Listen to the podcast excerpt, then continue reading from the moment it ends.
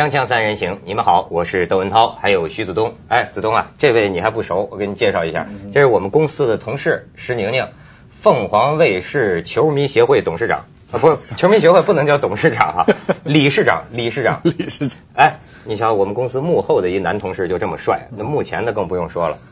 这次啊，就是我们一行五人，凤凰卫视这业余的这个这个助助威团呢，嗯前天刚从这个光州到到光州去了，到光州看中国哥斯达黎加比赛啊。他是真正的专业球迷，我们其他四个假球迷，一路上都是我们脸红脖子粗的争辩一通，然后最后宁宁呢下结论，就讨论结束，就是这样。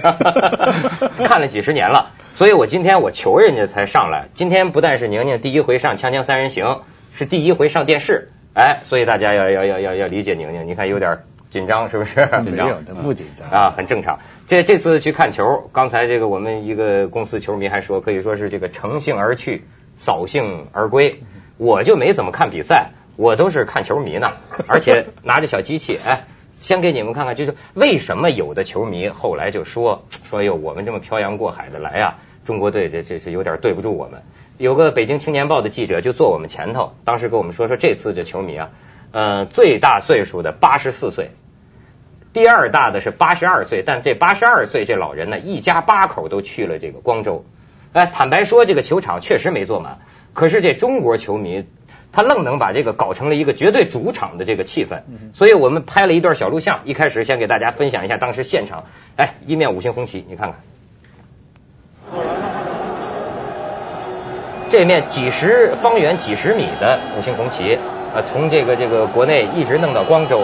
你看，在这个球迷的人手传递下，这是比赛之前中国队进场之前了，整个大家拉着这个红旗绕了这个体育场的这个观众席一周啊，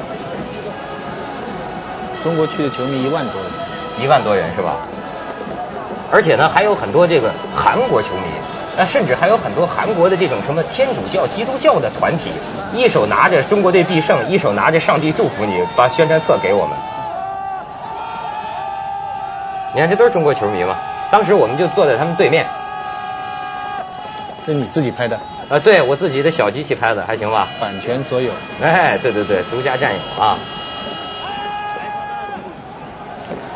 是我想起六十年代的革命赞歌。哎，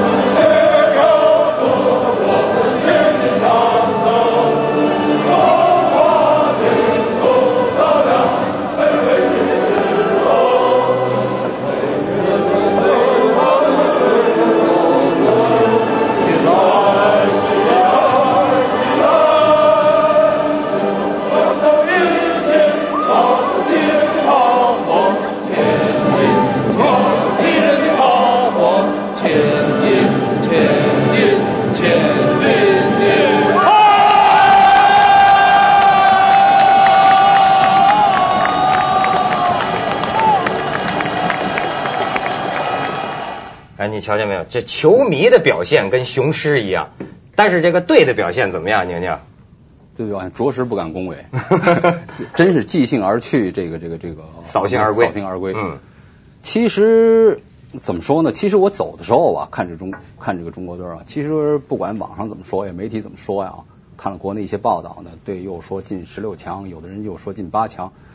其实我的心情很平静，我就想着，因为中国队呢，我都我的最高纲领啊，最高纲领就是说是你别给我全是零蛋回来，你哪怕你进一个球输了都没关系。但是这回去看完中国队第一场比赛，光州这个呢，让我非常失望。不在于他们的技术发挥如何如何，确实是技不如人，我不怪他们。嗯这种技术人人，因为也确实踢不过人家，对吧？关键的我心里不痛快在哪儿呢？啊，心里不痛快在站着不动，就没有打出一种这种气势来，没有打出一种这个怎么说呢？就是说，哪怕我技不如人，我能把我的最高水平发挥了啊，哪怕你给我全场奔奔跑，那我都能心满意足。不是，其实去的时候，这宁宁和你你你不还跟我们说呢嘛？说人家这个外国人都说说跟中国队踢球等于是跟一帮短跑运动员踢球，说这百米速度全过了。不是百米速度十二秒左右，啊。说是跟着一帮短跑运动员，这我也在网上和报纸上看的啊。但是我的感觉是，咱们的前锋永远跑不过人的后卫，咱们的后卫是永远跑不过人前锋，可能就是中场那点球还能跑点儿那样球员，可是永远拿不着球，嗯。就这么个感觉。你在家里看的，我在家里看的。那感受如何？我我很奇怪，我我为什么会失望？我后来一直在在想这件事情，因为我事先我们我们比赛开始那以前那个那个时候我们讲过节目，我们在这里讲过，嗯我其实没抱什么希望，我说中国队能进球就非常好了，要是能打赢一场，那中国队伟大胜利了。那那进十六强，那就全国欢呼了。我们当时讲了三种可能性。其实比赛之前，但是我是在上海看的，哎，在上海看跟香港看很不一样啊。这个气氛哈，这周围人，你知道很多学校就放假了，很多公单位大家就眼开眼闭，回家就看球了。那街头站的人，那那那街上就没什么车了，那么多人，那你就被那个情绪感染了。这个东西真的很奇怪，就是理智上我也知道，我们都知道。你想，国际足联排下来，中国跟沙特是排在最后的，五十几、六十几，对不对？整个世界杯里面是排在最后的，技术上早知道不在一个水平上。可是真的那个时候，我们不知道怎么样，我们每个人，包括我自己，就会唤起了一种希望，就觉得这第一场是中国有可能会赢，或者至少应该打平的球赛，产生了这么一个希望。嗯，这个希望使得我们感到失望。第二个原因就是，就是刚才他说说的，就是那个看完了以后，还不单是输，就觉得好像，特别是后面再看韩国跟日本的两场，那我还看得气的。那真是你单看中国这一场了，我们还可以说哦，我们亚洲足球跟美洲跟欧洲是有距离。可再接下来看一场，我还没看韩国，一看日本那场球我就气了。哇，那日本日本队那个那个子不比我们高啊，对不对啊？啊那那一个个长得像街头 小混混似的样子，染了个头发，对不对啊？那个年就怎么来说呢？就是说怎么人家打成这样，怎么我们是打成这样？哎，我就感觉，你比如看韩国队踢球哈，你像那天，当然人家是是赢了，但是我觉得即便不赢，我发现我也不大懂，但是我感觉好像看得我鼻子发酸。你觉得他们那个头发飞舞，满脸是汗那种疯狂那种，就拼到最后一秒钟那种哈，让你觉得特感动。你觉不觉得咱现场这个反应？我那天跟他们时事直通车做新闻哈，我还说，我说大概到最后的那个十五分钟的时候，这现场球迷喝彩啊，一直给他们喝彩。但是进了两个球还给他们喝彩，就到了最后十分钟、十五分钟的时候，大家开始沉默了，因为不好意思给你叫好了。你那个他是累了还是怎么回事儿？真不好意思了。你觉得最后有球虽然没进啊，人家一个长传打了一个反击，这我我我当时记着。反击以后呢，人家两个前锋上去了，一个前锋连过，连守门员都过了。对最后呢是李铁吧，没看清楚，因为在现场太远，是李铁把那球挡出来。挡出去。咱们几个中场，就咱们几个后卫啊，连跑都不跑，站在那儿。他站在那儿就觉得这个那个球已经没有希望了，就让他进了吧，就站在那儿。那个球虽说没进，我内心里感觉啊，你还是不如给我进了算了，都到这种感觉了，我都替他们没进惋惜。哎，那为什么他们这个后来跟记者又说说我们已经尽力了，甚至好像金志扬也说嘛，说我们就是这么一个水平。你要说尽力了呀，我就是我我是这么想啊，中国人民生活水平不富裕，对吧？为了到光州看一场球啊，可能你拿出几年的积蓄来，又是球票，又是住宿，又是来回机票，这么为你捧场，这么为你打气，你是不管你输了赢了，谢场之后你连声道别，连声谢谢，连声挥手致意你都没有，你对不起这球迷，哦，这你都注意到了。真是你对不起球迷。他就是球迷的感受，这非常。我我我我是那么想啊，不管你职业化也好，你不职业也好，既然这个球迷变成了现在市场运作了，嗯对吧？专这个足球啊，市场运作，我们都知道要市场运作呢，就如果我买东西啊，现在有一种口号啊，是消费者是上帝，对，对不对啊？你你没人买你东西，你东西再好你没用啊，你卖不出去啊。那么从足球的范围来讲呢，那我认为啊，是球迷是上帝，没人捧你场，没人看你球，你就没有任何的电视转转播这种价值，那种商业价值你就没有了，你也挣不来那么多钱了，就是说你谁都能得罪，球迷你不能得罪。而且球迷是掏着自己的腰包啊，几年的攒的口粮，从嘴里省下的钱去看你的，你连声招呼都不打，你低个头你走了，不是太对不起球迷了。我看完伤心，哎，是不是因为我觉得他们想赢？中国队总是这个一其实很多球。迷没盼着他们赢，但是从最起码有我这样的人，没指望他们赢，只要你指望你打出你的打出气势来，打出你的水平来。你输没关系，咱们别输人。哎，到那时候我跟你说，我现在就担心到哪儿了啊？这这十七届世界杯打完了，中国就评为一个最没上进心的球队了。哎，我跟你说，我这不懂球的人，我都看着就有这个感觉，就是你到最后，你那几个人，他就是你知道吗？斗志全无了。我我估摸着他的心理就是，反正是输了，大大势已去，那就随便玩两下。这其实咱不说国家民族，我觉得这是个运动精神吧。你像参加奥运会，人家跑马拉松那个，最后给扶着，最后好像死了。那个跑到终点，大家为什么给他鼓掌？没跑冠军给他鼓掌，这是个精神的问题。一上来呢是过于兴奋，说马明有几个球传，呃，那个有个球传传好几个就是高了，对不对？几个球说控制不好，我看解说员说是他们一上来的十分钟是比较兴奋，然后上半场是好像平，但是客观来讲那个那时候很闷。但是我那个时候一点不客观，因为我帮中国队，所以我觉得还不错，因为也没有输，场面上好像差不多。嗯哼，那哥斯达黎加也不怎么样，对不对？凭良心说也不怎么样。哎他在欧洲足球那个俱乐部也没几个人，他那整个整场水平也不见。要是要是今天中国跟另德国队，比方打打成二比零什么，那那也算。那下半场真的是，我现在回想哈，中国队组织起来进攻，就是说可以进进球的机会，真的我都想不起来。我记得清楚的几个画面，我记得印象最深的一个就是郝海东的笑脸，他跟一个一个什么动作以后，他就夸奖裁判员呃吹得好，笑得很潇洒。那时候我觉得我觉得他很漂亮，这个男人这样一个表情很漂亮。第二个印象深刻的画面就是孙继海下去，很痛苦。我我那个时候小人之心了，我觉得因为他在曼城嘛，那个对方的那个有个主力也在曼城嘛，对他知道嘛，我想他们大概有意把他踢的比较这个一点。孙继海下去那一脸的痛苦。第三个记得最清楚的镜头就是比赛完了以后，一个满脸油涂了中国国旗的一个球迷的一一张脸。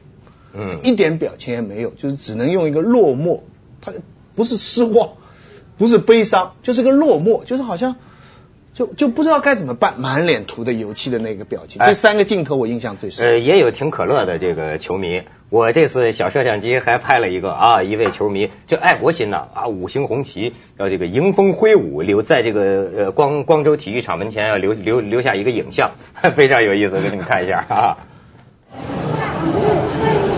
多舞多舞，哎呀！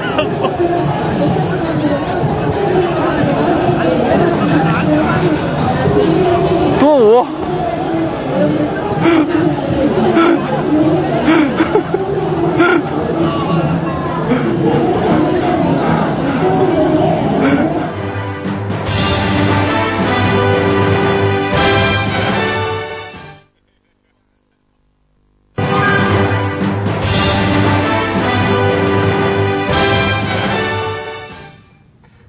我这个不太懂啊，但是我在因为在现场看啊，我这次发现现场看跟在电视机前看是不一样。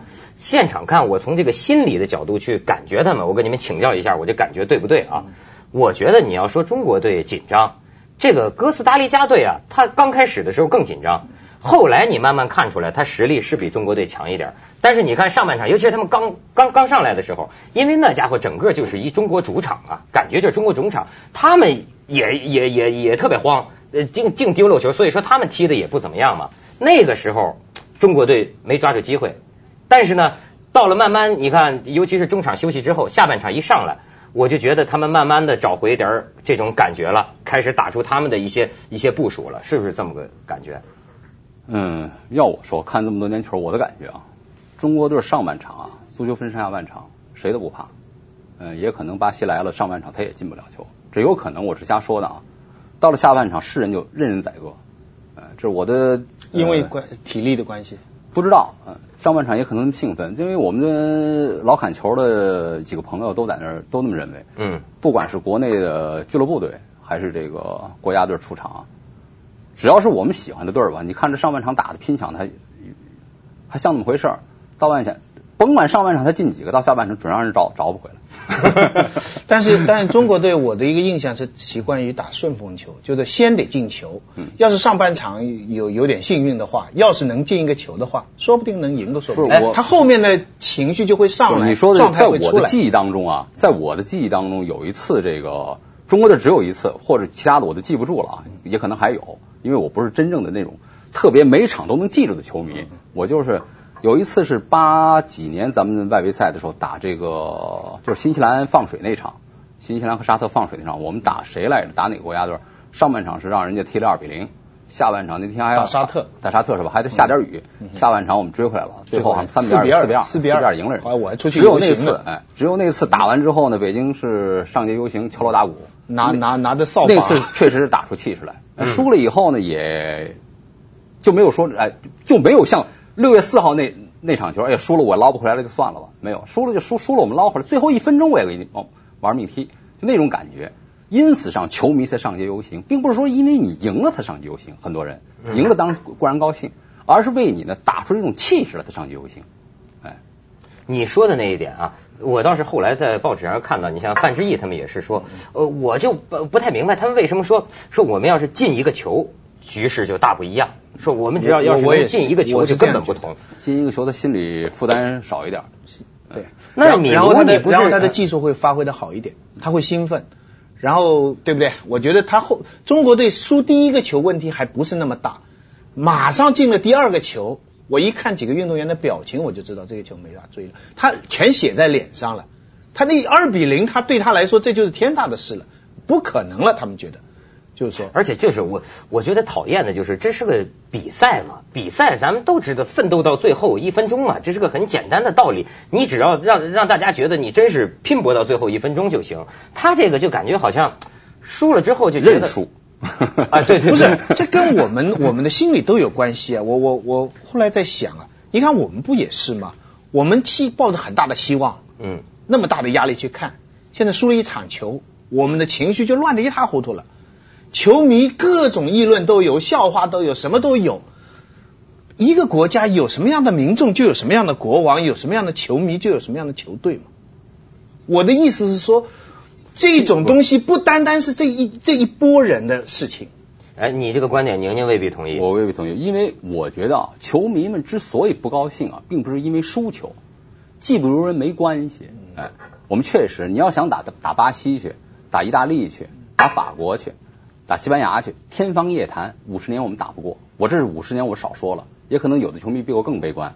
哎，一百年可能都打不过人家，人家足球发祥地是吧？小孩就开始玩，成为人的国球了，恨不得跟我们乒乓球一样。嗯哎，人家出了一个足球队呢，就觉得心里就踏实。我就是到世界杯拿名次的。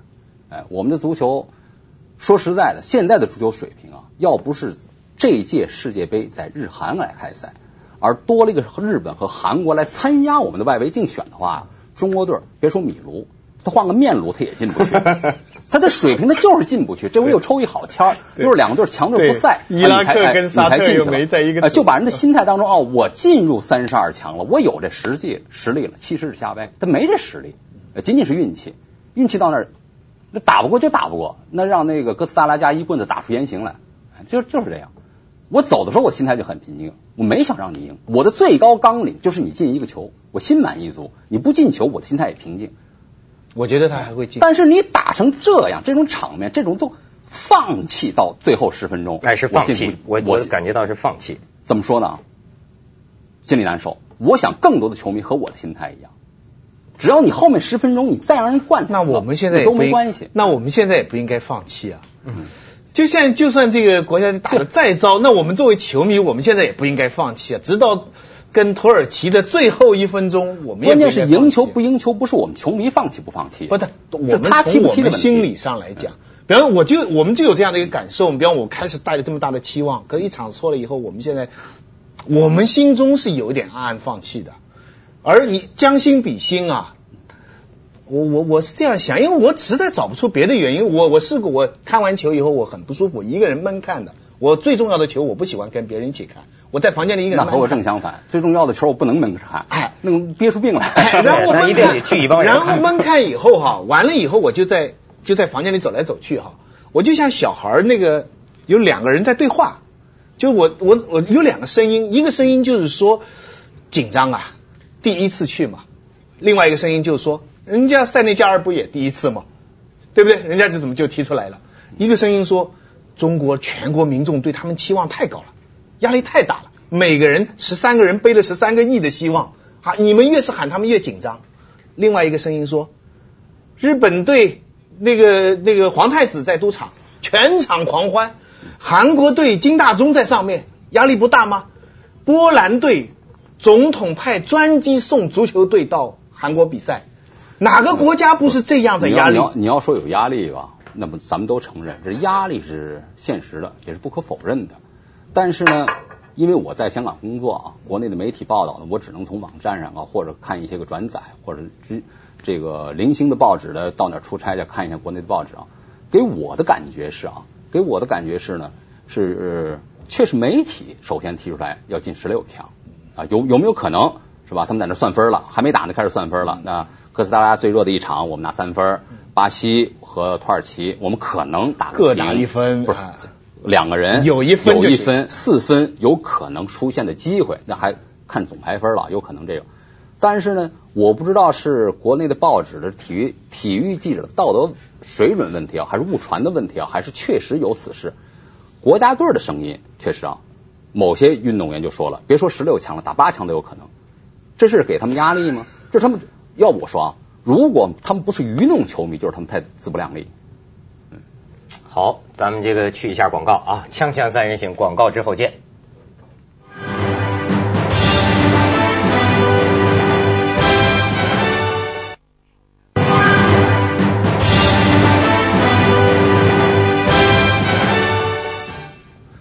他刚刚讲到那个十六强、八强的估计，嗯我想到一个大的背景上，足球在中国目前有有三个功能，他们是分析过。第一个功能是全民的感情的情绪的一个泄洪口，大家情绪积压在那里，往足球上宣泄，还还不往乒乓球宣泄，还不往自己好的地方宣泄，专找那个自己不那么好的地方宣泄。第二个，它是民族精神的图腾，差不多中国人把足球看作中国跟世界这个连接点了。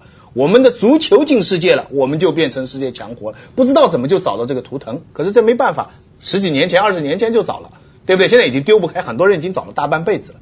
第三个一个比较新的因素，就是现在它变成了一个商业运作当中的非常重要的一个机器。